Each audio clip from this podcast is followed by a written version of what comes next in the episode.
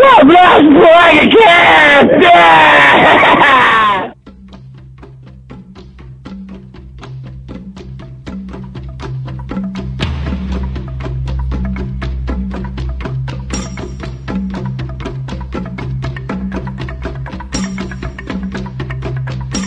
E aí galerinha, aqui é o Nazca falando e eu odeio Dota.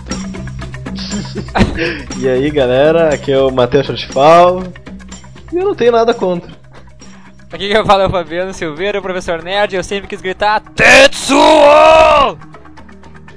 Aqui é o William, pessoal, e. Bem, ah, eu não pensei em nada específico. Vamos começar logo esse cast aí. Que hoje vamos falar sobre Akira, não é, meu? Ó, só pra curiosidade, o significado de Akira é o inteligente. Então, ah, com a presença hoje do Fabiano novamente, né? Que esse episódio é um episódio muito aclamado, né? era pra ter saído há muito tempo atrás, né? Mas agora vai sair. Então, sessão de e-mails antes de tudo, né, pessoal?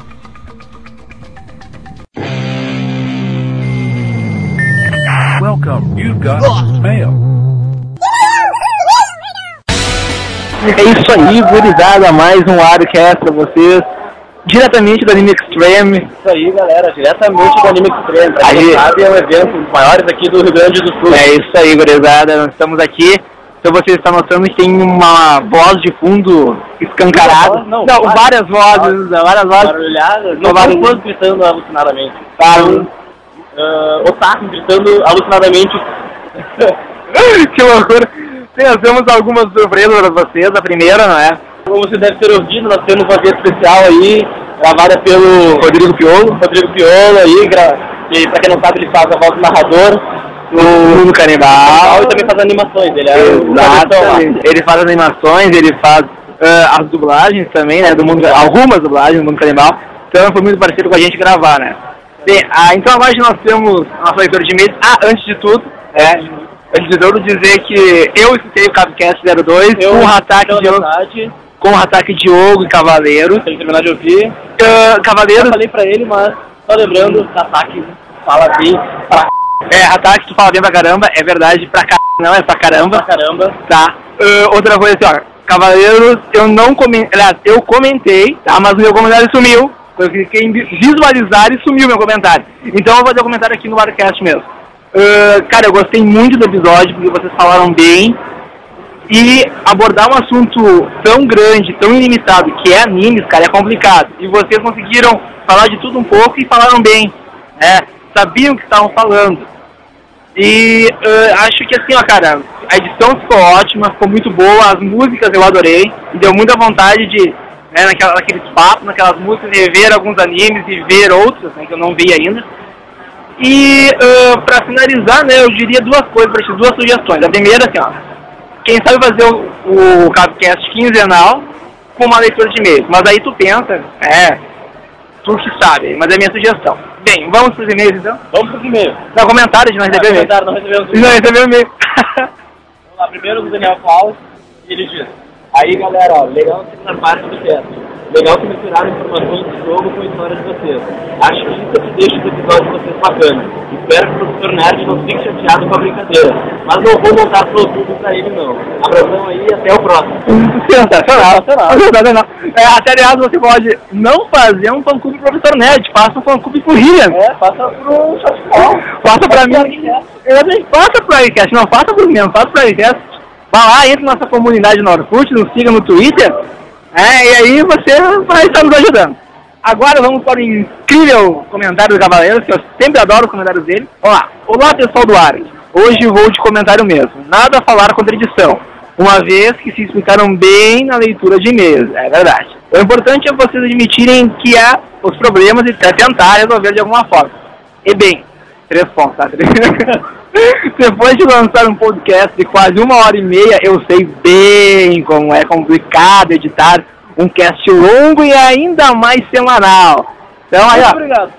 quem passou por isso é o Short Fall, não sou eu, né? Eu só gravo, eu só falo. Ah, bem, força pra vocês nesse assunto e vamos gastar um pouquinho com equipamentos melhores. É. Então assim, agora a gente vai então botar nossa aba de publicidade ali, você clica e nos dá dinheiro e a gente vai material melhor. Isso aí. Se quiser doar dinheiro pra gente também, Se né? você quiser doar pra gente também, nós estamos aceitando dinheiro. Eu aceito É. vale refeição, vale transporte, tá? Tá complicado a De coisa. ônibus até. Passe de ônibus vale transporte, cara. Ah, é Tá? tá, vamos lá. Passa de metrô então. Passe de metrô. Não tem metrô em Porto Alegre, mas eu tô Tem aceitando também. sim, animal. Não, tem trem. Tem- ah, é, tem três. Mas vamos fazer metrô, vamos fazer metrô. Vamos fazer metrô. Então, quando tiver metrô, vocês já me dão aí adiantado o dinheiro que eu juro que eu vou comprar com o metrô. Eu vou pagar com o dinheiro. ai, ai, ai, tá bom, vamos lá. Quanto ao cast em si, devo dizer que quase não consegui ouvir direito. Acabei de comprar um MP4, nunca usei um troço desse antes. Ou seja, esse podcast foi o primeiro áudio, coloquei nele e ouvi. Oh, que honra! Nós estamos Que honra, hein? top, hein? Azar, nós somos o primeiro, hein? Primeiro, Primeiro que não esquece. primeiro som do MP4 do Cavaleiro. Aí, ó. Primeiro a gente não esquece. É verdade. Aí tive que aprender a usar o treco, o que me fez ficar parando e ouvir constantemente o cast. Mas tudo bem. Se eu tiver tempo, escuto novamente. Ainda assim, deu para entender um bocado que falaram. E como falaram. Oh, é. Um assunto bem melhor dessa vez, uma vez que não foi 100% D&D. Cara, não adianta, eu aprendi a odiar esse sistema. De merda, tá bom? Causos e exemplos de formas de se jogar e narrar sempre são mais legais de se ouvir que regras chatas. Além disso, fazer um cast sobre regras em si de D&D é o fim. Não façam, por favor. Não vamos fazer então, não vamos fazer. É, aí, mas sabia que a gente falou aqui de X que ia fazer, né? Então a gente faz um meio cast. A gente faz um meio cast, a gente não faz um cast completo, tá? Então, muito bem o cast, mesmo com áudio do Rino com problema aqui e ali. Parabéns e até a próxima. Atende, bye. Tá, vou dizer uma coisa, não é o meu áudio que dá problema. É que depende, às vezes é o meu, às vezes é de um outro membro, mas... Carro passando é do Rio. É, quando é Agora, o carro... desgraçado do Nasca. do Nasca. Coitado do Nasca, tá ligado? É, mas é... Não, os carros, mas eu não tenho que comparar os carros, né, pessoal? Se eu pudesse, eu pararia. Bem, mas ficamos por aqui. O episódio de hoje é Akira, tudo a ver, né? Um anime, nós gravando no Anime Extreme. Espero que vocês tenham gostado disso. Vamos falar como é que faz pra entrar em contato com a gente? Vamos, vamos. Mandar um e-mail para contato.arquicast.com Você pode também deixar seu recado de voz na secretária eletrônica do Digital, que é também contato.arquicast.com ou gravar em MP3, WMA, M4A e o...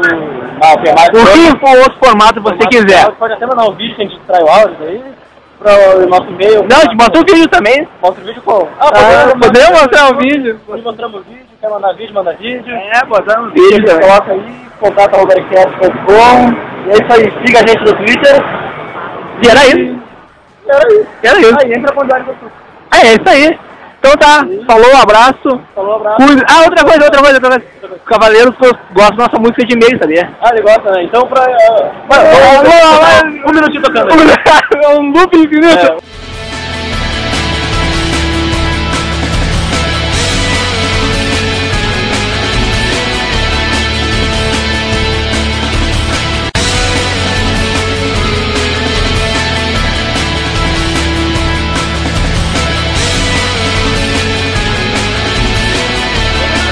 um loop infinito. É. Bem, voltando agora da sessão de e-mails aí, vamos começar então o ArgCast, mais esse episódio, o Akira, com a presença do nosso professor nerd, que há um tempinho já não, não gravava com a gente, mas isso porque ele estava trabalhando no seu, na sua tese, no seu, na sua Na dissertação de mestrado, isso aí. É, dissertação de mestrado, e pra quem não sabe, ele agora já é mestre, E ele tirou agora 10 na ele é sua literalmente um mestre, meu. Mais mestre Ele é que mestre. grande, né, cara? Mais mestre que Mas Muito tu, obrigado. Já, ah, mas, ô Fabiano, agora então tu é o Hum. mestre dos nerds, então pode, você vai controlar. Ele é o mestre dos nerds agora. Pois É, é, cara, agora eu vou começar a juntar alguns padawans, né, pra começar a doutrinar sobre RPG cada vez mais, né. Claro. E, mas mas foi, foi bem legal, cara. Fui bem contente também de compartilhar essa vitória com vocês aí, que volta e meia a gente comentava nos Arcast, né. E só pra relembrar quem é, talvez tenha esquecido, a dissertação foi sobre RPG também, foi sobre o RPG Vampiro à Máscara, né, na Constituição de Identidades Juvenis. Isso aí um dia a gente pode conversar também a respeito de um Arcast, né, menos acadêmico, né? Mas é uma vitória nossa, uma vitória do mundo nerd, né? Os, a academia se curvando a nós, de certa forma. Então é uma vitória que vamos compartilhar, compartilhe com todos os nossos amigos nerds.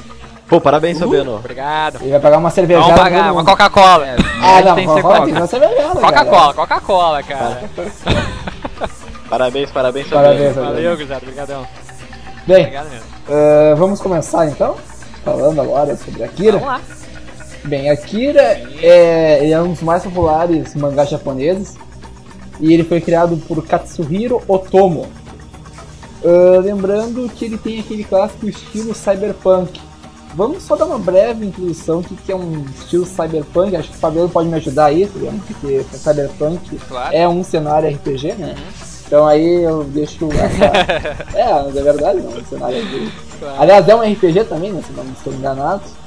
É, o estilo cyberpunk ele começa com o autor, principalmente William Gibson, né, com o livro Neuromancer, que faz uma história mais ah, uma história futurística, né, com toda essa questão ah, da tecnologia, do mundo mais sombrio, um mundo mais escuro, é, com a questão da, da matriz, aquela coisa do, né, do, do computador controlando a vida das pessoas, implantes ah, subcutâneos e implantes eletrônicos no corpo.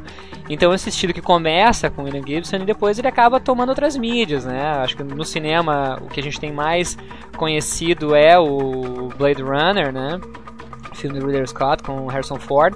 E depois esse mesmo estilo, esse estilo cyberpunk, é, ele ganha as páginas também do RPG, óbvio, né? Com com GURP Cyberpunk, que tem toda uma história, né, de apreensão pelo agente, pelo serviço secreto americano. E tem um jogo Cyberpunk 2020, se não me engano, e depois Shadowrun, enfim. Então, é um estilo literário, na verdade, que acaba tomando outras mídias, né? Então, é, e o como bem comentaste, o Akira é um, ele, ele ocorre num universo cyberpunk também, né? Exatamente. Ele, ele toma isso como Eu não como sei se cenário. são todos, mas a maioria dos cenários cyberpunks, né, são num futuro meio apocalíptico, quando corrupções e Uhum, tal. Sim, em geral sim, é. Isso. A gente pode ver também é, o Mad Max também, né? Que a gente poderia considerar de certa forma meio cyberpunk, embora ocorra algumas cenas no deserto, aquela coisa toda, mas não deixa de ser cyberpunk porque é do futuro, tem aquela questão das gangues, né? Enfim, então é mais ou menos esse estilo aí. Outra coisa que a gente pode dizer também é que tem o mangá do Akira, é claro, começou com uma mangá. E depois não teve um anime, teve um filme de 124 minutos, se eu não estou enganado, 124 minutos. Ó, precisão, né? É, é, que, é que depois de assistir, né? acho que, né, Pressão cirúrgica. Colorido. Colorido, claro. E e colorido, né? tu- Não, mas você é pode que. encontrar dublado, Não, não, legendado. também não. Pois é. Ele foi lançado em 1988, o longa.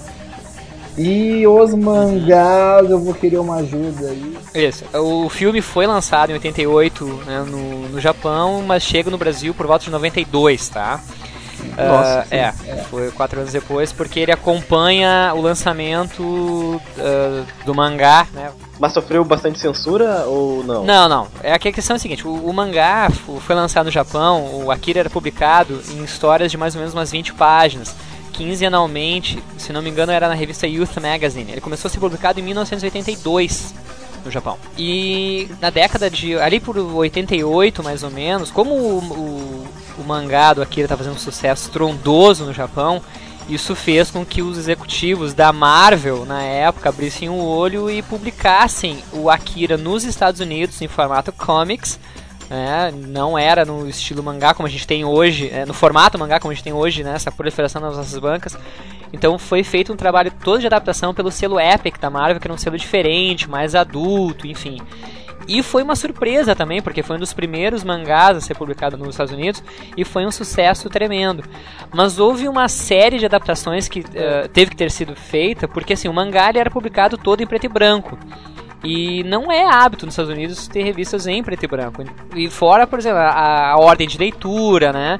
Então, a produção dos quadrinhos ela era essas coisas que. né, é, tem uma série de detalhes que às vezes parece ser tão pequeno, mas que eh, fazia com que o processo fosse muito grande. Pra vocês terem uma ideia, chegavam as páginas nos Estados Unidos, era feito uma adaptação, era, era ah, fotografado espelhado, né, para trocar a ordem de leitura para ser o lado ah, a leitura ocidental.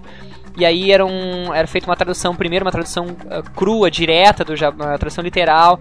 Aí o editor da Marvel reeditava, reescrevia os balões, era enviado pro Japão. Aí quando eles autorizavam, tava ok. A equipe do Katsuhiro Tomo devolvia pra Marvel, lá pra Epic. Aí eles faziam todo o estudo de cores, mandavam pro Steve Oleff, que foi responsável pelas cores. Mandava pro Japão de novo, quando as cores estavam ok, mandavam pra Marvel nos Estados Unidos e aí eles imprimiam.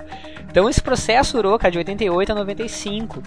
E essa é a edição que é publicada no Brasil pela Globo, né? ah, ali em, ah, em dezembro de 92, tá?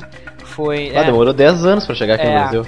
Sim, mas É também, olha a mão, né? Que era isso aí. é. E será que foi o primeiro mangá publicado no Brasil? Eu não, eu acho que não. Se não me engano, o Lobo Solitário saiu É, pela o Lobo Solitário, exatamente. Cedibra antes. Eu não me lembro do qual editora, mas Cedibra, foi né, sim o. Lobo Solitário. É, era uma editora pequena, e depois trocou, foi publicado pela Nova Sampa, enfim. Então não foi assim o primeiro mangá, mas foi sem dúvida o mais ah, falado, mais divulgado na década de 90, né? E assim, antes da gente entrar no filme, tem uma história muito chata assim com a editora Globo, porque eu acompanhei, ah, eu tenho toda a coleção do, do Akira, enfim, né? E até foi muito legal, assim, eu agradeço muito o convite de ter feito, de, de participar desse podcast com vocês. Porque me deu, assim, eu pude relembrar algumas coisas e fiz algumas pesquisas para falar sobre Akira, né? E foi uma coisa muito legal. Eu gostava muito, né? Lá na década de 90. Ah, só que o problema é que a Globo, ela parou de publicar em setembro de 93. Então, ah, não, desculpa, a Globo começou a publicar em dezembro de 90 e parou em, de- em setembro de 93. Desculpa, foi em dezembro de 90 que ela começou. Em setembro de É, 93. não 92. É, não 92, foi em 93. Ah, então 90, deu 8 anos, então. Isso. E aí, em setembro de 93, na edição número 33, a Globo para de publicar o Akira no Brasil. Bah, que sacanagem. Faltando cinco números pra terminar. Os caras fazem isso, né? É. E aí, cara, imagina o desespero de quem acompanhava e imagina também o Sim. meu desespero, né? Como é que vai terminar o Akira? E uma época que tu não tinha internet, tu não tinha como baixar, aquela coisa toda, né? Sim, É, né? e era outra, outros assim, tempos, Tu né? espera um mês, exato, tu espera um mês, não saiu, de repente, ah, um atraso, aquela coisa toda. Aí esperou mais um mês e nada, e nada, e daqui a pouco era um ano de E atraso, ninguém se e nada, pronunciava? Akira 34 e nada, cara. Nossa. Não, não houve nada, assim, porque o Akira, ele teve, ele não teve propaganda nenhuma. Era raríssimo tu encontrar algum tipo de propaganda, era realmente que era de boca a boca. Ah, e aí, pelo depois aí tu, é, se criou uma, existe uma lenda urbana até então, não, não consegui comprovar isso, que parece que alguns ah, leitores indignados com a Rede Globo entraram, desculpa, com a editora Globo, ah, entraram com um processo, né, no no, no Procon, aquela coisa na justiça com a Globo, que era uma série que era limitada, ela tinha um número certo de, de edições e que a Globo deveria, né, por, dire... eh, por respeito aos leitores, terminar de publicar a série. Em dezembro de 97, cara, sete anos depois de ter começado, sai a edição 34. Quer dizer, quatro Bah. anos. Quatro anos O depois já, de ter desi- o cara já sido. até já desistiu de ler, né? É, eu me lembro, assim, é uma historinha O pessoal. cara né? nesse meio tempo já aprendeu japonês e comprou o original. Pior. Não, eu me lembro assim que eu tava. Eu tava no, no, no aeroporto, meu pai ia viajar, e eu passei na banca do aeroporto, daqui a pouco eu vejo assim, na prateleira, né? Aquela. O Akira escrito lateral, assim. Daí eu, bah, será que é uma edição antiga? Aí quando eu puxo o Akira assim, vejo o número 34, assim, pô, finalmente saiu, né? E aquele saiu, brilhando cara, bah, assim, né? brilhando, com certeza. Aí tinha uma explicação muito chumbrega ali, dizendo na, na primeira página dos editores, dizendo que devido a atrasos na publicação das revistas nos Estados Unidos, que o Katsuhiro Otomo nas últimas edições levou mais tempo para revisar e a prioridade era da Europa, publicar primeiro para depois vir para os Estados Unidos, depois vir para o Brasil. Então assim, deram uma enrolada bonita. mas pelo menos eles terminaram a publicação, publicaram os cinco, uh, cinco números que faltavam. E a série terminou em março de 98, cara, quando saiu a edição número 38, né? Finalmente a gente conseguiu saber como é que terminou a série do Akira. Então, assim, foi uma enrolação, cara. Foi muito tempo, né? Se for pensar que são 38 míseras edições, né? Mas Sim. muita enrolação. Mas foi assim, é uma série muito bem produzida pela editora Globo, assim, tem uma qualidade muito boa. E voltando, né? ah, repetindo, é uma série que ela é baseado no comics do Akira, não no mangá, né? Porque ela é colorida, enfim, então. E a, a- diferentemente do mangá, que era publicado em 20 páginas mais ou menos, a versão comics ela tinha por volta de 68 páginas. Então essa era a nossa edição aqui. No Japão ele saiu depois encadernado, né? Eles lançaram alguns volumes encadernados. Aqui no Brasil isso nunca aconteceu. Ah, e se não me engano, no- nos Estados Unidos agora tem uma versão em preto e branco publicada pela Dark Horse. Eu não tenho bem certeza, mas acho que a Dark Horse ela republicou Akira ah, em formato mangá mesmo, em, em seis volumes, se não me engano, ah, preto e branco, né? E só uma curiosidade: a história do comic pro mangá não muda nada. É só a troca de estilo, no caso. É Só isso, só a colorização e a inversão das, das páginas, né? Da leitura, hora né? de leitura. Os traços é também, os espelhada, mesmos? né? Os traços é a mesma coisa, só tu imagina assim, tu pega uma página do mangá e aí o Kaneda tá na tá na esquerda, na versão comics, o Kaneda passa pra Ah. direita. Ela é espelhada, né? E aí troca a ordem dos balões, enfim, né? A ordem de leitura, aquela coisa toda. Foi só isso que foi feito, assim, não foi mexa- mexido em nada no estilo, só nas cores que foram acrescentadas. E o Akira foi a primeira revista, o primeiro comics a ser ah, colorido por computador. Bah, legal. É, até então os quadrinhos eram, eram feitos à mão, aquela coisa. A, a pintura era feita à mão. E o comics do, do Akira foi o primeiro a ser feito totalmente no computador, as cores, né? Pelo Steve Olive, pela equipe dele, Oli Optics, muito, muito boas. As cores são muito boas, cara. É, vale a pena, assim, quem conseguir aí buscar em sebos, né? Pela internet, acho que vocês conseguem garimpar alguma coisa. Mas é muito bom, cara. O Akira, é, o mangá, o comics, enfim, é muito legal. Ah, Se legal. não me engano, pela Epic foi publicado de 88 a 95. ah, essa série, né? O comics do Akira, né? E no Brasil foi de 90 a 98.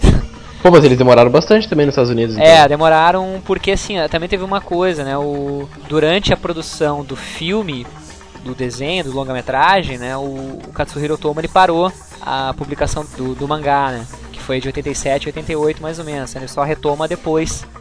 Então, quer dizer, a Epic começa a publicar em 88, né? E aí até o, o Katsuhiro Otomo terminar, então eles ainda tinham algum material, né? Então levou ali alguns Sim. aninhos também, né? Mas como é que é? Ele faz o longa antes de terminar o Akira?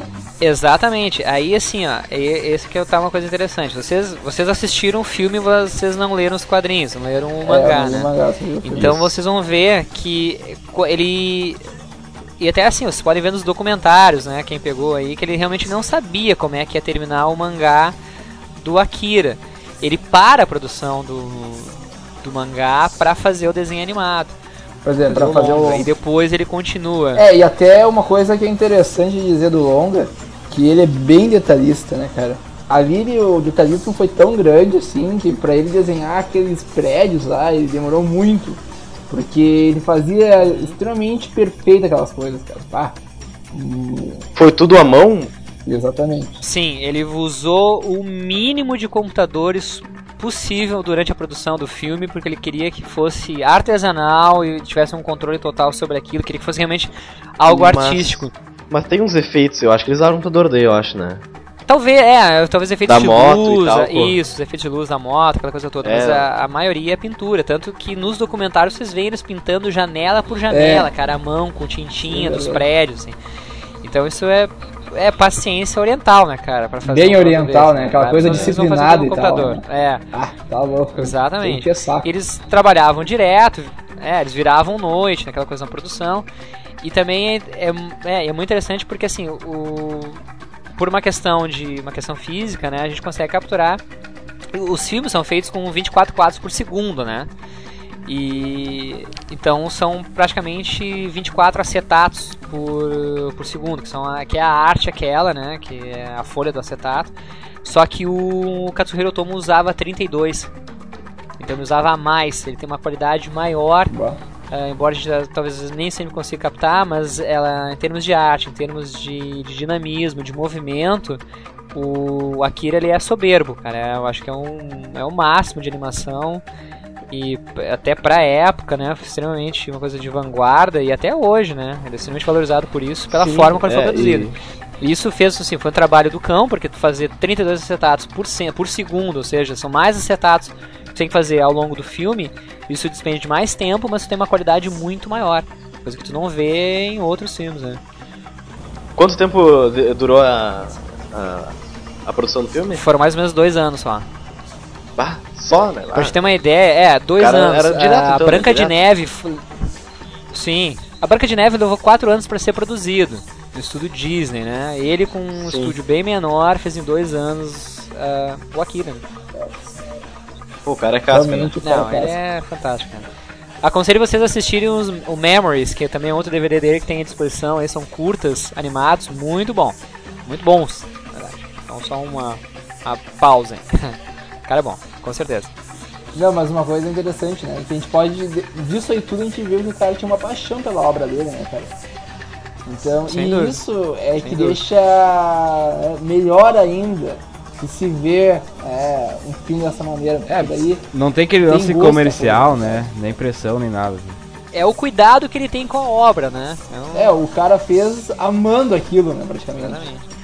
E é muito interessante assim que, embora também né, ele, ele- tenha feito o, o filme, claro, o filme tem muitas coisas ali dos quadrinhos, ah, do mangá, o mangá depois ele, claro, ele tem a chance de, de expandir aquilo ali, né? De expandir mais ainda. E, mesmo assim ele termina, ele termina o mangá e diz, ele disse numa entrevista que não era aquela forma que ele queria terminar. Aquele ali não é o fim do Akira. Então ninguém entendeu muito bem o que ele quis dizer com aquilo, né? Não sei se o cara vai fazer alguma outra fez coisa. assim então, tá ligado? É, então tá, mas esse não é o fim do Akira, não é bem o fim que tu queria fazer. Qual é o fim que tu queria fazer? É. Será que ele vai relançar daqui a 30 anos o Akira de novo, com um final diferente? Sei lá. O cara fica 30 Não anos. sei, mas meu Deus. é, mesmo assim ele é. Né? É, isso aí, na verdade, 20 isso aí é anos, bem né, mentalidade de artista, né, cara? Se for para pensar um pouco. É, Artista que tem essa mentalidade. né? nunca satisfeito com a obra, É, né? Isso aí mesmo. É.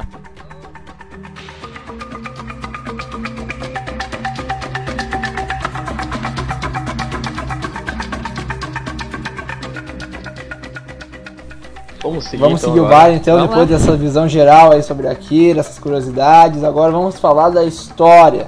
né? Que é uma das histórias mais complexas que eu já vi, cara. Eu vou avisando.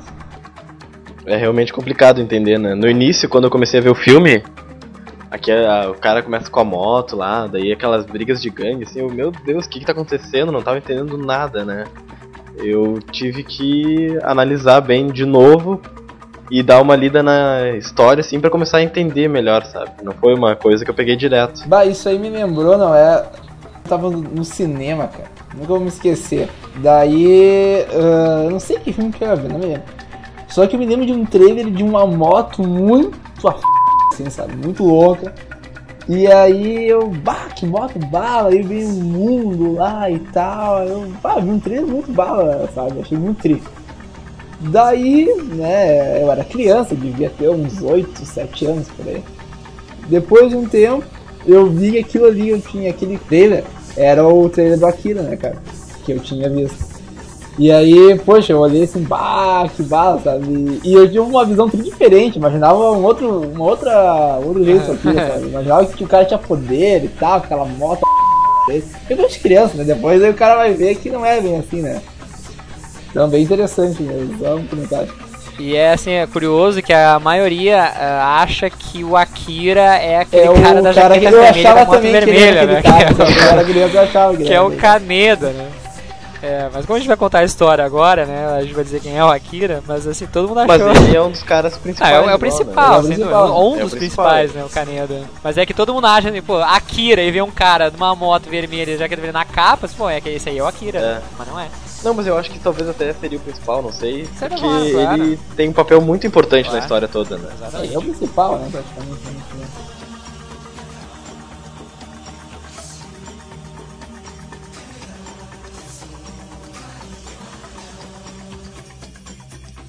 Ah, bom, vamos agora falar do filme então, A né? falar mais da, do, do filme de maneira geral.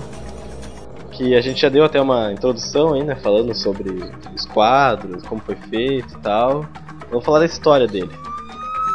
A partir de agora, esse podcast contém spoilers.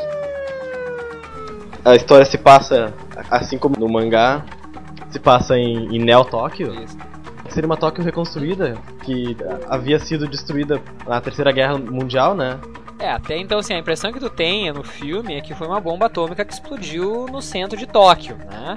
E a partir, a partir daí, se, é, se reconstrói Tóquio, são 30 e poucos anos depois. Que na verdade essa bomba foi. Tu acha que essa bomba foi jogada devido à Terceira Guerra Mundial? É, até onde tu vai, até a primeira parte É, do filme. a- ali come, é, essa é a ideia que tu tem, né? E eu acho que é bem interessante o começo do filme, eu gosto muito, cara. Porque é um futuro, né? Mas a gente não é um futuro, ah, digamos, muito tecnológico, na minha opinião. É que é uma E, crise, tu mais ou menos. começa né? lá, né? É, tu começa lá, o cara jogando ali nos, num bar, assim, todo fuleiro. E ele ali jogando um arcade, né? Que na verdade uma arcade é uma coisa muito antiga, né, cara? Então ali eu achei muito bacana isso, que seria uma Neo Tóquio e o cara jogando um arcade, assim, cara. É bem louco, assim, eu achei isso muito demais. Não, e daí o melhor, o cara sai dali e entra numa moto super. Não, é, exatamente. E nisso ele sai, né? Quando eles descobrem a guerra de gangues e tal lá, que a gangue rival dele está por ali, ele sai e o cara, né, tu vê aquela moto maravilhosa, né? Que tem um monte de propaganda de um monte de marca. Aliás, aquilo que eu queria saber, né? o- Quanto será que o cara cobrou pra botar as marcas ali naquela moto? Porque não foi de graça aquilo ali, na Ali. opinião. Sei lá também se a- eles pediram e tal. Não, não sei como é que no. No comics ali tem aquelas marcas todas na, na moto e tal, a Canon, a Canon e Sim. tal. Sim, mesma coisa, tudo, tudo. Tudo, Aham, igualzinho, essa parte agora. Tá, aí ele pega, né? E aí aquela moto, na verdade, era toda meio que difícil de se dirigir ela, até tanto que só ele sabe dirigir aquela moto. E bem, a gente tá falando dessa pessoa que tá jogando arcade, Kaneda Shotaro. Ele é o Ah. protagonista e ele seria um rebelde daquela Neo Tóquio. Ele teria uma. Ele é líder de uma gangue de motociclistas. E a gangue dele é quem, né, um dos integrantes principais é o Tetsu Shima, que é o amigo de infância do Kaneda. Aí então eles, uma, eles têm uma gangue de motocicletas. E eles descobrem que a gangue rival deles está ali por perto. Eles pegam as motos deles e vão né, à procura dessa gangue. Aí eles estão né, enfrentando, brigando e tal. Nesse meio tempo, tem um cara fugindo com uma criança, não tem? que tá fugindo, ele tá fugindo com o Takashi, que é o número 26, né? Eles acabam se perdendo no meio do- da multidão, vem todo o exército, aquela coisa toda, né? E tu acha muito interessante aquela criança porque apesar de ela ter a, a estatura de uma criança, ela é velha. Incrivelmente velha. E aí tu, tu- aí, tu já começa a viajar mais ainda, né? Tu vê um monte de motocicleta, né? Um cara se pegando no pau. Aí depois tu vê uma criança que tem uma cara de velha. Bah, daí tu, meu Deus, que filme é esse, né, cara? Aí tá todo o exército em cima desse cara com essa criança, que mais tarde a gente vai conhecer quem é essa criança. E logo, logo, né, acha o, o alvo, né? E aí é uma, uma cena bem forte até, né? Que ele pega e executa um cara, todo mundo olhando, assim, né? Parece aquelas coisas bem na frente do guri e de toda a população, cara. E daí o guri sai correndo, né? E nessas ele acaba encontrando o Tetsu. Que acaba. a- a- se acidentando com o guri, né? Ele, ele dá de encontro no guri que acaba se acidentando. É, ele usa o poder dele, telecinético, ele explode a moto dele antes da moto chegar nele, né? Ele, o, ele vai, de- o Tetsu vai derrapando, vai, vai desviando e ele acaba explodindo a moto antes de encostar nele. Né? E é esse contato aí que é, é, serve como gatilho, né, para despertar o, é, o poder do Tetsu mais adiante. Bem, nisso o exército chega e leva o Tetsu e o garoto, o gurizinho, juntos. E Nisso aparece também mais uma criança, né, uma criança mais gordinha, mas com aparência velha também. É o Mazaro, número 27. Aí chega a gangue do Caneta junto, e aí o exército prendem eles. Na, na prisão lá, né, os caras, eles conseguem ser liberados. E eles encontram uma mulher, né? Essa Kay. mulher é muito importante, a Kay, exatamente. Tá, e nesse meio tempo, né, o Tetsu tá dentro de um cubo em que ele tá sendo analisado ali e estão fazendo uma série de experiências com ele. Bem, e aí a gente vamos falar então agora um pouco, quem sabe, dizer o que, que são essas crianças né, e o que, que é o Tetsu. Na verdade, essas crianças elas têm poderes psíquicos. né, elas, ah, digamos, são feitas como armas militares para alguma eventual guerra, assim dizer. E dessas crianças teve o Akira.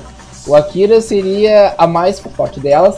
E então ah, ele que traz todas essa esse caos. E, inclusive, né, nessa Tóquio tem alguns seguidores do Akira, do deus Akira e tal, dizendo que ele vai voltar, que ele vai salvar o mundo novamente e tal. Sim, é muito engraçado. É muito né? engraçado o velho louco aquele. parte. E eles vivem em meio a uma ditadura ali, não é? Basicamente, porque tu vai ver a escola onde eles estudam, estudam lá é uma. Total, assim. É tudo destruído, né? Tudo péssimas condições. Tudo destruído, o professor é um cara do exército, mas parece ser Galera se quebrando na então, sala, assim, ninguém tá Sim, lá. né? não, e é interessante que chega assim, né? E o professor, ah, vocês são uns vagabundos, são uns não vão fazer nunca nada.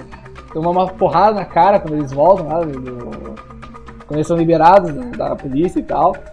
Então, poxa, tu vê que é uma o futuro dos caras, né? Por isso que eles são todos rebeldes. E nisso, o Tetsu, co- ele tá depois de ter essas experiências, ele acorda numa cama de hospital, totalmente atordoado. E aí ele decide fugir, né? Ele decide fugir. Quando ele foge, ele rouba lá até a motocicleta do Caneda, porque até é uma coisa interessante de dizer, né? Que ele tem inveja do Caneda, porque o Caneda ele é um cara, ele é líder, né? Ele é corajoso, ele é, põe a cara pra bater e tal. Ah, é o irmão mais velho dele. É, e cara, ele cuida do, do É, o Tetsu, irmão mais velho então dele, ele que sente uma certa inveja e ao mesmo tempo ele gosta, como se fosse o irmão mais velho, sabe? Então é, é meio bizarro. É, É uma inveja com admiração, é uma, é uma né? inveja com admiração, que ele quer ser igual o cara porque ele não consegue e tal, sabe? Então dá esse distúrbio nele. É, ele tá assim, cansado né? de ser o tem- protegido, essas coisas assim. É, uma coisa assim, eu não, não entendo por que, que ele pensa assim, até porque, sei lá, o, porque o, até o Caneda mesmo não via ele como assim um cara fraco, né? Ele só protegia ele porque era como fosse um amigo, como fosse um mais novo, sabe?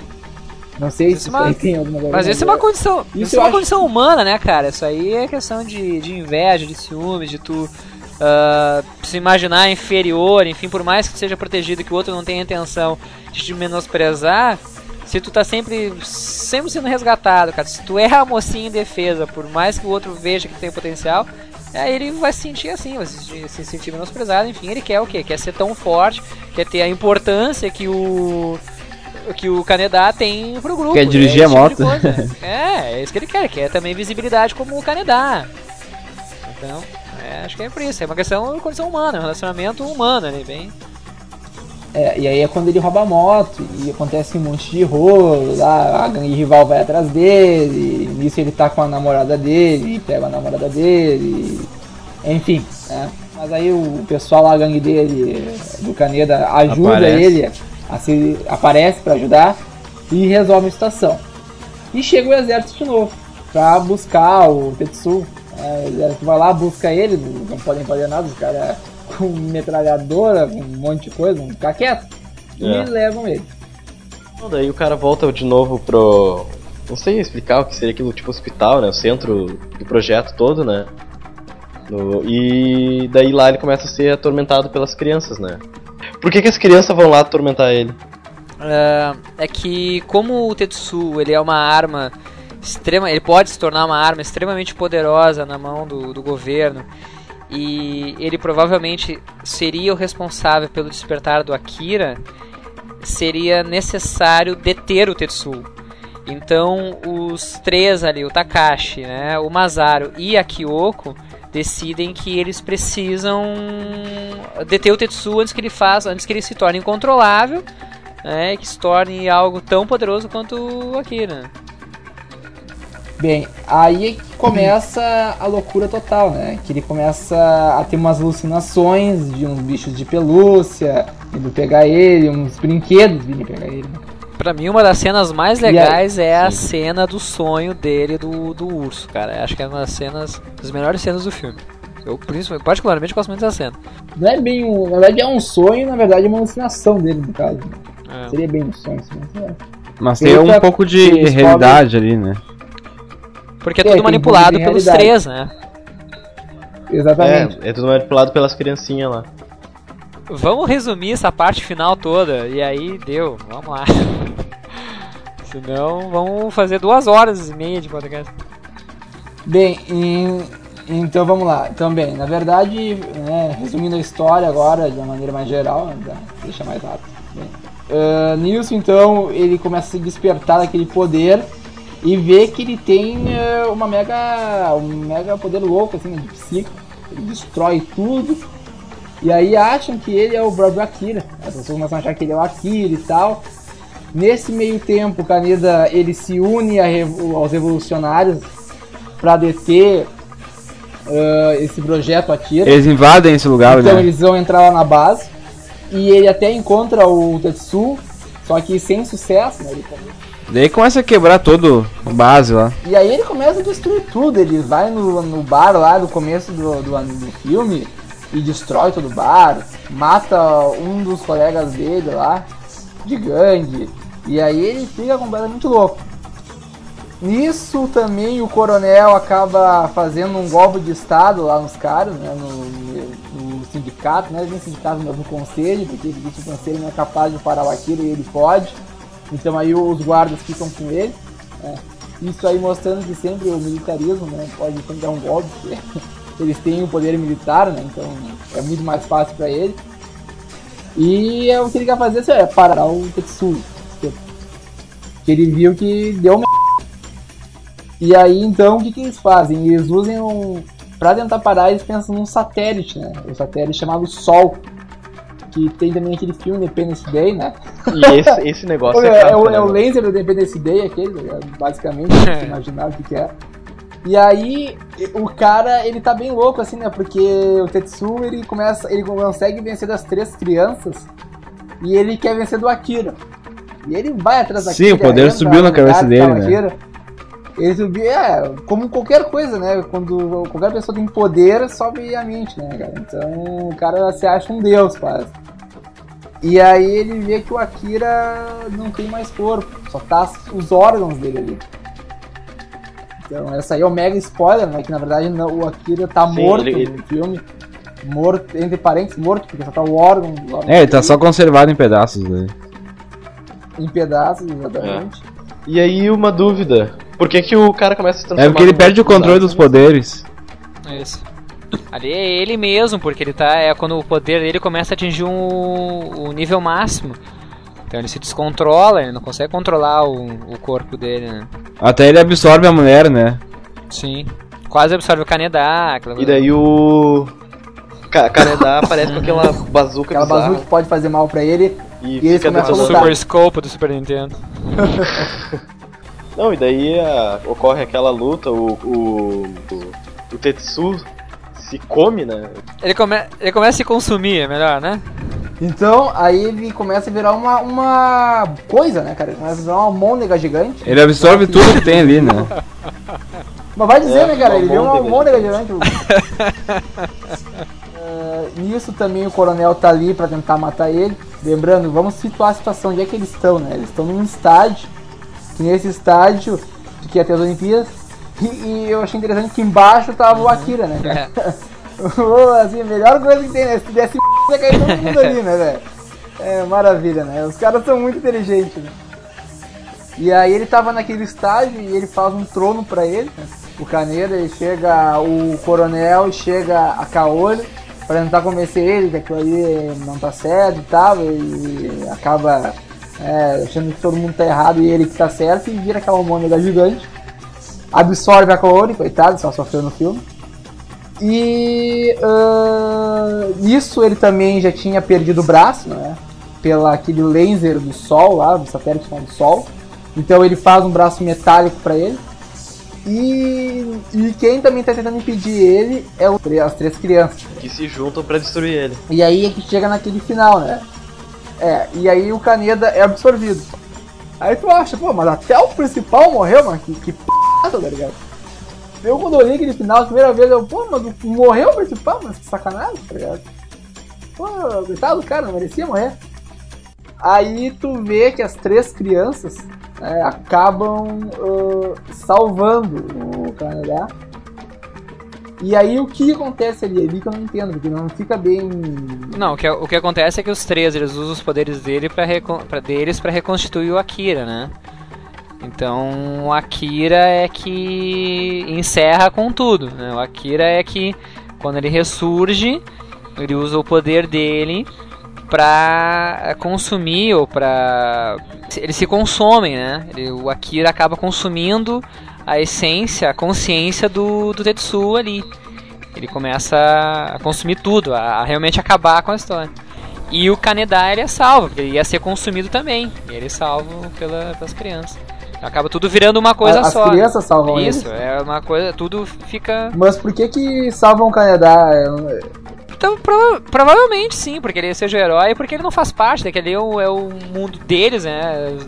Das crianças do- têm os poderes, né? Então eles fazem parte de um grupo, são quatro amigos que vão resolver a situação, não tem por que sacrificar uma pessoa de certa forma inocente, por, né? Embora ele estivesse envolvido. Só, só a mulher lá deixa morrer. É, exatamente.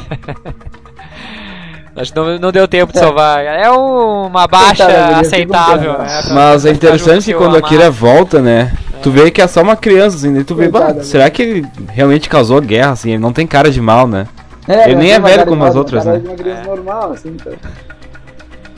É, É, porque na verdade a gente tá assim. falando assim, criança, criança, criança, eles não são crianças, né? Eles são adultos no, no corpo de criança. É, eles não são crianças, eles são adultos, já são, são velhos. velhos. Exatamente. né? Eles na verdade não são. é, Provavelmente- é. Não são crianças, eles são velhos. Provavelmente crianças. o Akira seja realmente a única criança, porque no momento que ela causa aquela. todo aquele alvoroço, né? Explode com Tóquio, ali ela já é dissecado, né? Cortado em pedaços e congelado. Então realmente a única criança é o Akira. 30 anos depois, né? As crianças aquelas estão envelhecidas, né? Então são adultos no- nos, nos corpos de criança. né?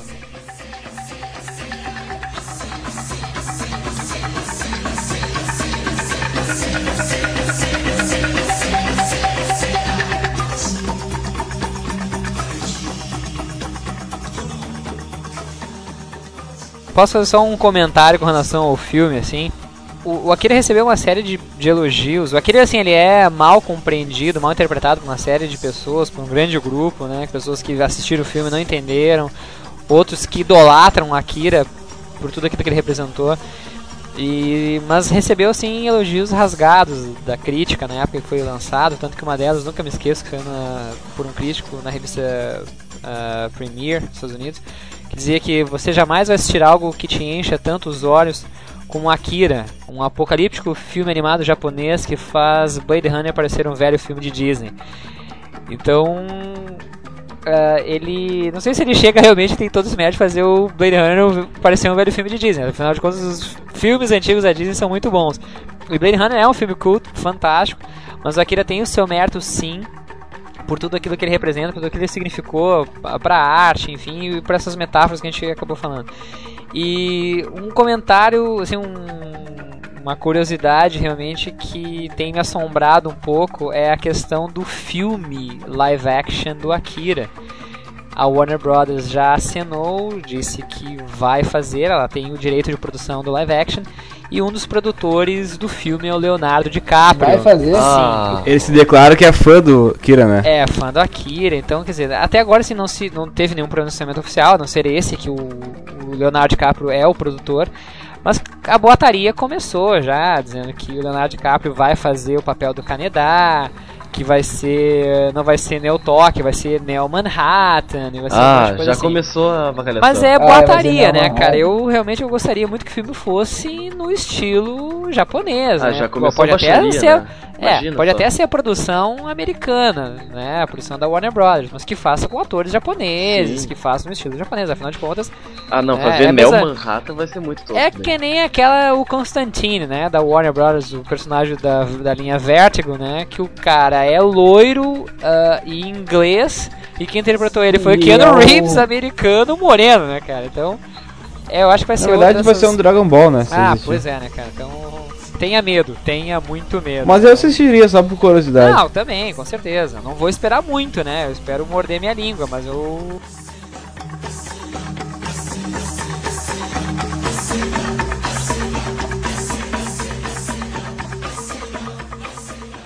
Bom, então assim, pessoal, com os quadrinhos, eles. O mangá do, do Akira não difere tanto assim do, do filme, embora, como a gente já comentou anteriormente, a produção do mangá tenha sido interrompida em função da, do filme, né? E nos- no, na versão que saiu no Brasil, ah, a bomba explode, né? A suposta bomba explode em 1992. Lembrando que a Globo começou a publicar em 90, dezembro de 90, então a bomba explode em 92. A história se passa em 2030, diferentemente do filme que é em 2019 essencialmente a história do mangá é a mesma, né? A gente eh, começa a Terceira Guerra Mundial com a explosão de Tóquio. ah, nós temos ali eh, os mesmos personagens, né? Principais, o Kaneda, o Tetsu. Eh, nós temos as- a cena inicial, só que a cena inicial não é da- das primeiras edições, não é com com o fugitivo levando o Takashi, né, o número 26, é o 26 fugindo sozinho, ele se encontra com a gangue do, do Kaneda e, e acaba fugindo, enfim. Então a resistência, ela estava interessada, aquela resistência contra o governo japonês, ela estava interessada em pegar o Akira para usar o Akira como arma contra o governo. E eles acabam liberando o Takashi por engano, eles achavam que o Takashi era o Akira, e ele não é. E tem, né, na hora que, o, que a gangue do, do Canadá ah, sai por Neo Tóquio, né? Vai ter a briga com a gangue do palhaço. Tem o mesmo encontro Tetsu com o Takashi, o mesmo acidente. Começa aquela coisa toda do, do acidente eh, servir como gatilho para os poderes do Tetsu se desenvolver mais tarde, né? E tem as cenas do, do hospital, aquela coisa toda. E, e o Tetsu, ele ele descobre né, que existe uma pessoa mais poderosa que ele, que é o Akira. E na edição 3, a, a Kyoko, né, o número 25, que ela tem dons premonitórios, ela fala. Kyoko, né? Isso, a Kyoko, ela fala com o coronel que ah, tem um sonho com a Akira que ele vai acordar. Então aí. Tem uma premonição. Isso, ela tem uma premonição de que o, ela, isso, ela, ela sonha que o Akira vai acordar, ela fala pro coronel, o coronel fica, entra em alvoroço, né? Ele começa, ele vai até o estádio pra ver como é que tá, se tá tudo ok, se to- todos os sistemas estão ainda funcionando, se o Akira tá lá ainda bem preservado, né? Então, ah, com- Sim, essa parte também isso, filme, e né? aí então começa essa coisa do, do Tetsu voltar, de, de começar a descobrir os seus poderes. Ele acaba se envolvendo numa briga ah, com o, o Kaneda e a gangue, ele acaba matando o Yamagata, e aí o, o Kane- os amigos dele, né? E o Kaneda começa, pô, esse cara tá, tá pra virada, né? Esse cara já não é mais a mesma coisa. E quando quando o Kaneda, ou desculpa, o Tetsu descobre que existe uma pessoa mais poderosa que ele, existe esse tal do, de Akira, ele quer saber quem é, né? Ele quer ver onde é que ele tá. E ele descobre que o, que o Akira então, está sendo preservado no estádio. E é, na edição 9 é que o lá que o Tetsu chega no, no estádio e no final da edição 9 que ele acaba libertando o Akira. E o Akira desperta então e surge na edição 10. Só que aí que difere da história do filme. né? No filme o Akira estava preservado, dissecado, partes do corpo. Nos quadrinhos no mangá ele estava inteiro. Então ele, ele acorda como menino, ele não, ele não é restaurado, né? Ele, só, ele tava simplesmente, ninguém cortou ele nem nada, ele estava inteiro. E ele desperta, ele sai daquela câmara ah, criogênica, né? E tem problemas com relação com a luz do sol, aquela coisa toda, mas o, o Tetsu ah, ele se rende ao poder do, do Akira. Ele percebe que o Akira realmente é mais poderoso que ele e ele acaba ah, juntamente com Akira criando o Império de Tóquio. Só que assim, né? é, Eu estou pulando algumas partes pra gente ser um pouco mais rápido, né? Mas o quando o, o Tetsu ele libera o Akira, claro que todo mundo chega, a resistência, o exército, aquela coisa toda. O Tetsu acaba se separando do Akira e nessa confusão toda o Takashi, o número 26, morre. E quando ele morre, o Akira entra, se descontrola, explode tudo e todo mundo, né, por perto. E aí vem, nesse caso, vem o Tetsu, volta, reencontra o Akira e pega o Akira e leva para um outro lugar. E aí, como já havia muita gente que esperava esse retorno do Akira como uma entidade, um deus, o que quer que, que fosse, né? Ele cria esse um Império de Tóquio. É, então ele se rende Então, ao- no mangá o Akira é um mau caráter mesmo. Na verdade, o Akira não fala nada. O Akira nem reage. Ele mal, ele não, ele é muito monossilábico. Quando ele fala, ele fala em pouquíssimas edições. Ele fala muito pouco. É, assim, ah, água, ah, não sei o que? Então ele não fala muito. Então parece assim que o Akira não sabe o que está acontecendo. O Akira não sabe o que está acontecendo. É o quem está controlando é o é o Tetsu. O, no Império de Tóquio, o que, que o Tetsu faz? Ele começa a chamar a gente, a, começa a convocar pessoas e começa a criar uma espécie de tropa de, de elite de paranormais, usando drogas, estimulantes, aquela coisa toda, né?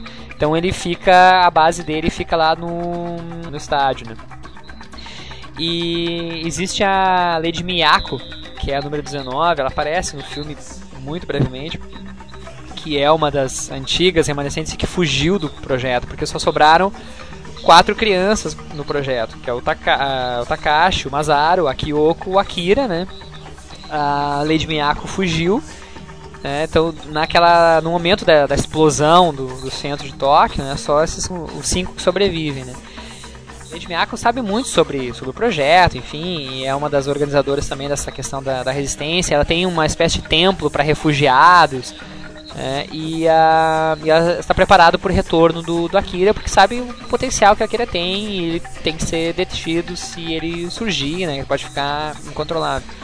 E é muito interessante que na edição número 20 eu tenho um- uma conversa da Miyako com o Tetsu que me lembrou muito depois o papo do arquiteto lá no, no Matrix, né? Ela explica tudo pro Tetsu, o que que é, ah, nós todos como seres humanos fazemos parte de uma corrente, de uma mesma corrente, mesmo fluxo. Ah, aí o ser humano, quando quer enxergar mais adiante, não consegue porque estreita a sua visão. Mas o Akira está acima de tudo, está fora disso, não sei o que, blá blá. E o Tetsu irritadíssimo, porque não tá entendendo aquele papo metafísico da Lady Miyako. Ah, o caminho é você que vai encontrar, as respostas são você que vai encontrar. Então ela fala, fala, fala e não diz nada pro, Miya- pro Tetsu, né? E ela só assim, ah, o que tá... Que o Tetsu, ele... E não só o Tetsu, a gangue toda, ela usa muita drogas, né? E o... E o Tetsu também, tá? Em função do poder dele, que é muita dor, ele sofre muito e ele acaba sempre consumindo muitas drogas. Ela diz que tá te limitando são essas drogas. No momento que tu se liberar das drogas e desenvolver autocontrole, tu vai ficar tão poderoso quanto Akira, porque até agora, porque agora tu não é nada perto dele. Né? e aí ele começa toda uma fase de. Não, e até uma coisa que aparece no filme também, né? Isso aí, quando ele começa a tomar as drogas, Uhum. é que ele se descontrola. E É, isso que mostra no filme. É, e assim, nos, no, no mangá, ah, as drogas servem pra controlar eles, pra que eles não tenham esse problema, tem muita dor, aquela coisa toda. E aí ele começa a não tomar as drogas, e aí que ele começa a liberar todo o poder dele, né? E aí quando ele chega no, no ápice do poder dele é que começa realmente o desfecho da história. E aí todos os. A Kyoko e o Masaru conseguem se aproximar do, do Akira, né? Claro que nesse meio tempo tem toda a questão do exército de novo, né? Atrás, a aquela resistência, todo mundo querendo deter o Império de Tóquio, deter o E tem aquela Tetsu parte também que o, Akira, né? o coronel ele dá o golpe de estado lá também. Sim, tem tudo isso, né? Tem, tem. E a questão é, é- nessa é, é a mesma, é a mesma coisa. O Akira acaba consumindo também, né, abraçando a essência do Tetsu e dos outros é, das outras crianças, né? E no final das contas o que sobra é um- uma cidade destruída, porque o Akira também destruiu muita coisa quando quando Takashi morre, né? O, o Akira destrói um monte de coisa. E acaba o no final da história o Kaneda eh, assumindo o grande império de Tóquio em homenagem ao Akira tornando aquela área uma nação independente. Então ele começa a controlar. Ele de líder de gangue passa a líder de uma grande gangue, de uma nação que ele chama uma, um, um grupo, né? um império dentro da, da Tóquio, né? da Neo Tóquio. E assim, resumidamente os quadrinhos assim, ele tem assim algumas diferenças, mas em essência ele é a mesma coisa do filme, né? Vai, mas como que acaba? É, como é que ele mata lá, o, mata, mas o Akira morre. Quando ele, ele se conso- morre, quando ele é é? consome a, o, a essência do Tetsu, ele some. Ele desaparece com os outros, com a Kyoko e o Masaru, que nem no filme. A diferença é que O Akira, ele. Ah tá, igual ao filme então. é igual ao filme, só que a diferença é que no filme as Ah, crianças tá. re- eh, reorganizam o corpo do Akira para ele usar o poder. Ali não, ele já estava pronto, só que no final eles, olha, seguinte, tá na hora de a gente voltar, fica todo mundo junto. Ele, ah, é mesmo. Aí ele consome tudo. A grosso modo também, né, eu tô falando, né, mas é, mas é a mesma coisa, ele consome a essência de todo mundo. E aí, nesse consumir a essência que é muita coisa vislumbrada. O, tem uma, o Tetsu re- relembra tudo que ele passou na vida dele, quanto o Kaneda era importante para ele, quanto ele realmente gostava do Kaneda. Né? E. Aquele cena da infância dele. isso, exatamente. É muito parecido, assim, né? Muda algumas coisas do, do filme. Mas a grosso modo é assim, é claro, os quadrinhos têm mais espaço, né? São mais de quase 2.600 páginas para se desenvolver a história. Tem mais detalhes, né? Que eu aqui não não comentei, enfim. Mas tem muita coisa ali muito legal. Tudo a questão de como a resistência se forma, como o, o grande império vai se, se formando, né? Os testes do, daquelas tropas de elite do, do Tetsu que eu comentei. É, a Kaori, ela não é namorada do Tetsu desde o início, como é no filme, ela só ah, se torna interesse romântico do, Tetsu quando o Grande Império começa a se formar, né? O Tetsu pega um monte de, de meninas né, para ter relações e dá drogas para elas, e a única que não dá droga é a Kaori, que fica uma espécie de babá do, do Akira, porque o Akira é bem fora da casinha, né? O Akira não, não fala, não, não, não sabe, não tem muita noção do que- das coisas que está acontecendo. E, e cuida muito do, do Tetsu. O Tetsu gosta muito dela, né? então ele protege muito a Kaori. Mas a Kaori não é a namorada dele desde o início, como é no filme. Né? Mais ou menos acho que é isso, assim, do- dos quadrinhos, assim, pra fazer uma versão bem resumida mesmo, né? Pode, o pessoal aí, quem o mangá, ah, o cara não comentou tal coisa, mas é impossível comentar sobre, falar todos os detalhes, contar toda a história das 2.600 É, páginas em mesmo 5 no minutos. filme a gente pode ter esquecido coisas. Ah, com certeza, não tem e nem tal, como, né, a gente- Sempre fica. E, É. e eu só queria dizer uma parte que eu achei muito interessante, assim, né, bem overpower da parte do Tetsuya, é quando ele destrói o satélite, né, Aham. cara? Que ele sobe lá no espaço, destrói o Uhum. satélite e era isso. Bah, o cara é muito Nos foda. quadrinhos ele vai até a Lua, ele faz uma cratera na Lua.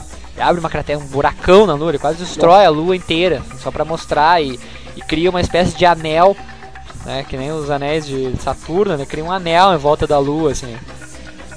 O cara é muito poderoso, o cara é muito, realmente overpower, o cara é, é Tá, mas uma coisa que eu nunca soube grande é... nome, né. O, o, o Tetsu desde o início tinha poder? E sim, ele, ele sempre teve um poder latente, que é acionado quando o, eles têm aquele encontro com o Takashi. Porque o que a Takashi Kyoko se diz é que ah, exatamente. é uma é a evolução do ser humano, né? São os X-Men. É o que o o ser humano almeja ser. Então as pessoas algumas pessoas têm essa tendência, têm essa tendência a ter poderes, né? Poderes diferentes. Depende do tipo de coisa que vai ser acionada, depende da forma como ele vai começar a ser desenvolvido, né? E com o Tetsu foi num encontro psíquico com outro é, com outro paranormal.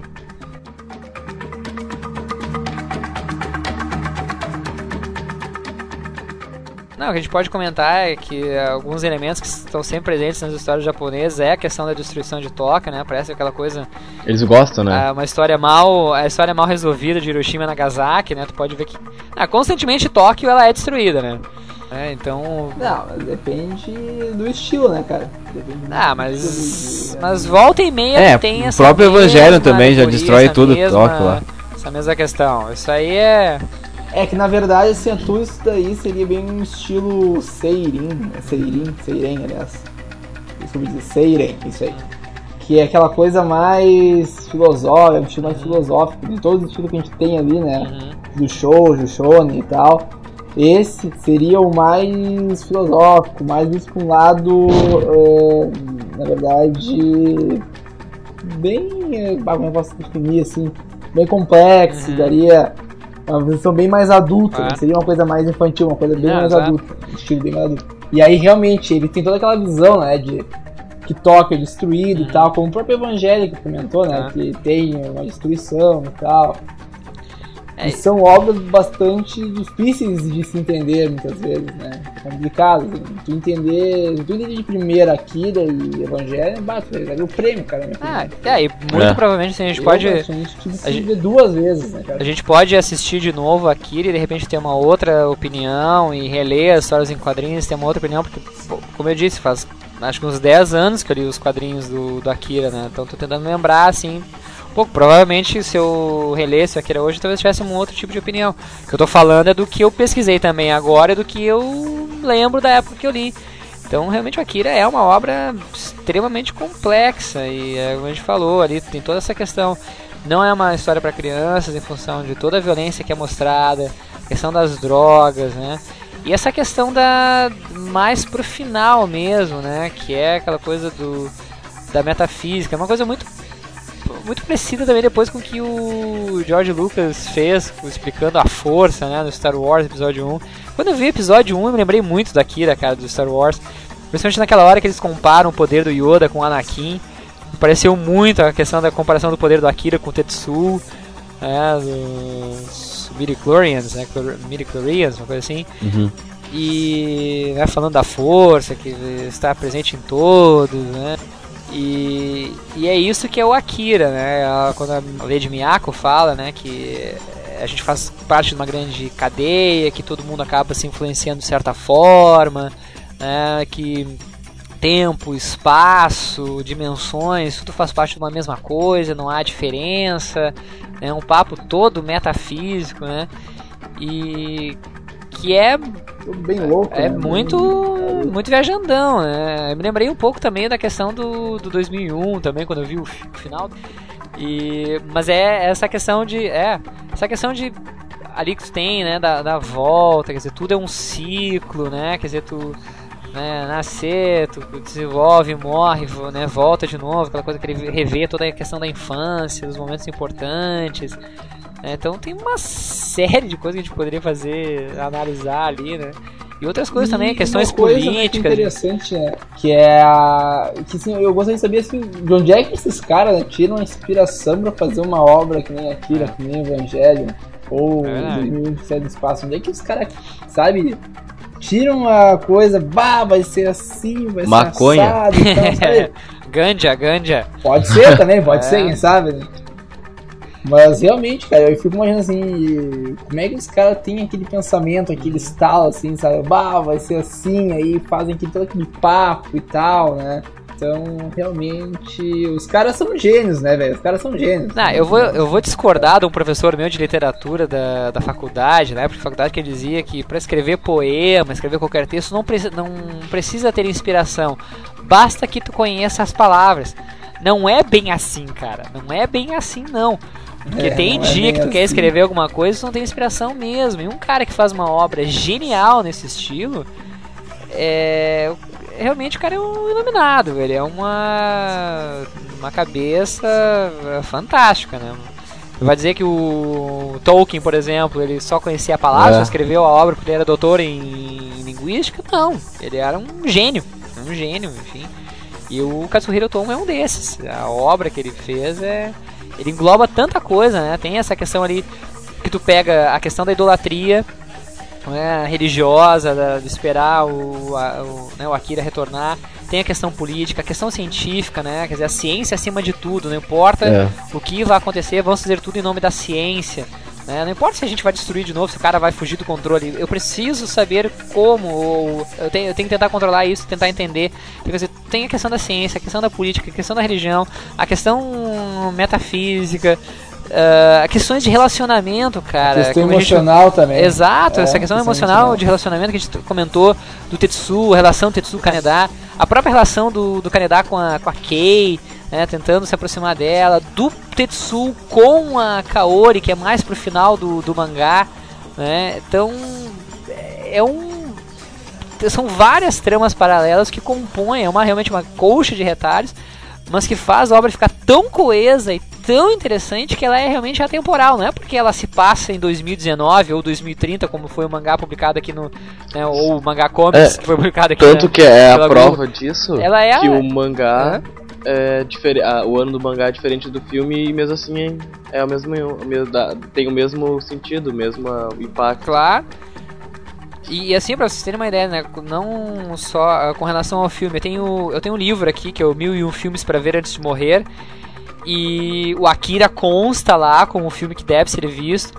E eu tenho um outro livro que são os 300 filmes que você deve ver também, que é do Ruben Edvaldo Filho, né? O crítico aqui do cinema. E ele também. Na verdade, sempre que eu pesquisei dos melhores pra dizer, ver, né? O Akira tava no é o- topo. Aham. Né, o Akira é um é o máximo dos máximos, né, cara? Ele, o Akira é, foi assim, acho que foi um dos primeiros, se não o primeiro a ganhar o mundo, literalmente, né? Sim. E é uma pena que eu não pude assisti-lo no cinema. Tu, tu vê como é- são as coisas. No cinema, eu me lembro aqui em Porto Alegre, ele ficou acho que umas duas semanas só em cartaz e não consegui achar um dia pra poder ir no, no cinema. Eu fui ver me- ah, meses depois, quando foi lançado em VHS, eu consegui assistir, né? E eu tinha uma cópia pirata do, do, Do Akira. do VHS, não tinha como é, do Akira, não tinha como comprar. Mas agora quando saiu a lata aqui em DVD, né, no Brasil, foi- comprei em pré-venda, né? Não aguentei. Akira realmente tem que ter, cara. E a Akira é E não vinha brindezinho? vinha, vinha os cartões postais, vinha as duas versões do filme em versão widescreen, versão standard e a camiseta, né, do Canadá. Então, assim, Akira ele é obrigatório, cara. Por mais assim, a gente, que- a gente se esforçou aqui no nosso podcast, no Storycast, aqui pra falar bem do Akira, né? Mas é importantíssimo, cara. Quem tá ouvindo isso aqui e não assistiu ainda, tem que assistir. Tem que assistir Tem Akira assistir. obrigatoriamente e tem que buscar né, na- em sebos. ah, ler o mangá, cara. São, as obras se complementam de certa forma. É, né? agora eu me Não é- interessei pra ler basta o mangá, só sério. É, não, não basta só tu ler o Akira ou ver o filme. Tem que ver os dois, fazer, traçar alguns comentários, algum, ah, né, tra- traçar algumas relações um, ah, entre os dois, mas são obras que se complementam. Né? O Katsuhiro Tomo, de parabéns pela, pela obra dele. Felizes somos nós que podemos temos acesso a esse tipo de material. Podemos né? apreciar. E é, é fantástico, cara. Akira assim, é um dos melhores desenhos animados, sem dúvida, que eu já assisti. E um dos melhores mangás, uma das melhores histórias ah, em quadrinhos que eu também já li. Ele é o me- melhor longa, né? Aham, Acho é que de ação, a melhor longa que Ele tem, né, e Ghost, Ghost né? in Shell são os melhores. Eu acho que tá no Ghost in the top da Shell. lista. Ghost in the Shell. Ghost in Shell também.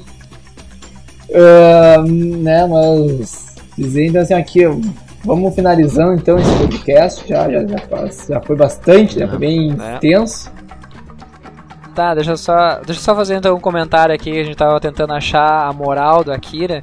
Eu acho que o Akira é. Vamos, vou chover no molhado de novo. Acho que o Akira ele é complexo demais pra gente achar uma simples moral. Se a gente achar uma. eh, Se nós concordarmos que existe uma única moral no Akira, a gente está simplificando e minimizando a magnitude do Akira, né? da amplitude do Akira. Porque, como a gente comentou antes, existem tantas coisas que podem ser analisadas, eh, toda essa questão ética do- da ciência, a questão ética política, a questão ética religiosa, existe uma questão ética por trás de tudo isso. E existem grupos defendendo seus próprios interesses, não medindo esforços para alcançar esses objetivos. E existe também a questão da amizade, dos relacionamentos que a gente falou, do próprio Tetsu, do próprio Kaneda tentando salvar o seu amigo, tentar resolver essa situação, enfim, então existem tantas coisas que a gente pode tirar de lição, ah, ou a gente pode, ou pode fazer com que a gente reflita sobre os caminhos que a nossa política leva, os caminhos que a ciência ah, vem traçando, as questões do relacionamento humano. Então, eu acho que não existe uma única moral. O que a gente disser sobre o Akira, ele se enquadra, ele, ele é adequado. O que o Hillian falar, se o Hillian pegar só o lado da ciência e o Shortfall pegar outro ponto, é, tudo vai se complementar de certa forma. Né? Porque não existe uma única moral. Ele é complexo e abrangente demais para ter uma única moral.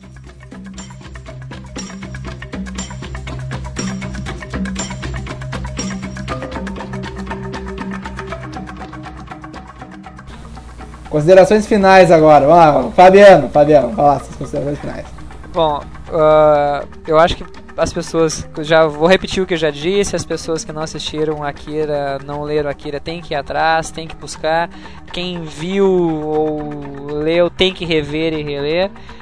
Uh, é uma obra fantástica do cinema, não é uma obra de animação uh, fantástica. Ela é uma obra do cinema, é importante para a história do cinema como um todo e para o mundo dos quadrinhos, mangá, enfim. Então, ela é tão significativa que ela realmente merece um esse um lugar de destaque em toda e qualquer lista que seja feita sobre o assunto. Então, é, foi uma satisfação ter participado com vocês desse podcast e vamos lá, Akira na cabeça, né, pessoal? Vamos atrás para ler, rever e assistir novamente. É. Bom, só queria dizer que ao pessoal que vai ver Akira ou vai ler, né, não se deixe levar pelo, pela aparência antiga dele, né, dos anos 80, 90, mas que o, conte o conteúdo é impressionante, né? É um dos melhores filmes até hoje e vai continuar sendo os melhores. Bem, eu vou falar então as mi a minha considerações finais dizer não é que eu vi muitos elementos do Akira é, uh, em outros animes que a gente vê por aí, tem muita coisa que inspirou, né, dá pra ver que inspirou muitos outros animes depois. E como eu como o pessoal tá falando, vejam Akira, revejam ele muitas vezes, porque vale muito a pena. E acima de tudo, pessoal, né? Uh, como não tentem assim, né? Julgar isso é bom, isso é ruim. Ele é uma obra muito complexa. Então a gente tem que discutir muita mais coisas sobre ele, tem muita coisa pra falar. E olha, eu digo assim ó, que realmente é uma obra, sei lá, eu, eu, acho muito demais quando eu vi. Eu, vi duas vezes o filme, a primeira vez que eu vi eu não entendi direito, vi de novo. Né? Aí eu comecei a entender melhor depois, né? E estou a fim de assistir de novo, né? Pra ver mais ainda, mais detalhes. E quero ler também, estou muito interessado em ler agora o mangá. Então, pessoal, a nossa dica aqui, leiam, vejam e é Akira na cabeça. Como o Fabiano falou, é, é da história do cinema, é da história do mundo, cara. É muito. Não, isso aí. Quem não assistiu, assista. Quem não leu, como eu, leia. Vou procurar aí as revistas e tal para ler, porque é uma história muito interessante e eu adoro viajar em cima dessas coisas. Então é isso aí. Então tá, pessoal, vamos ficando por aí. Mandem muitos Ótima comentários. a todos e abraço. Um abraço. Um abração, é. Falou. Isso aí. Falou.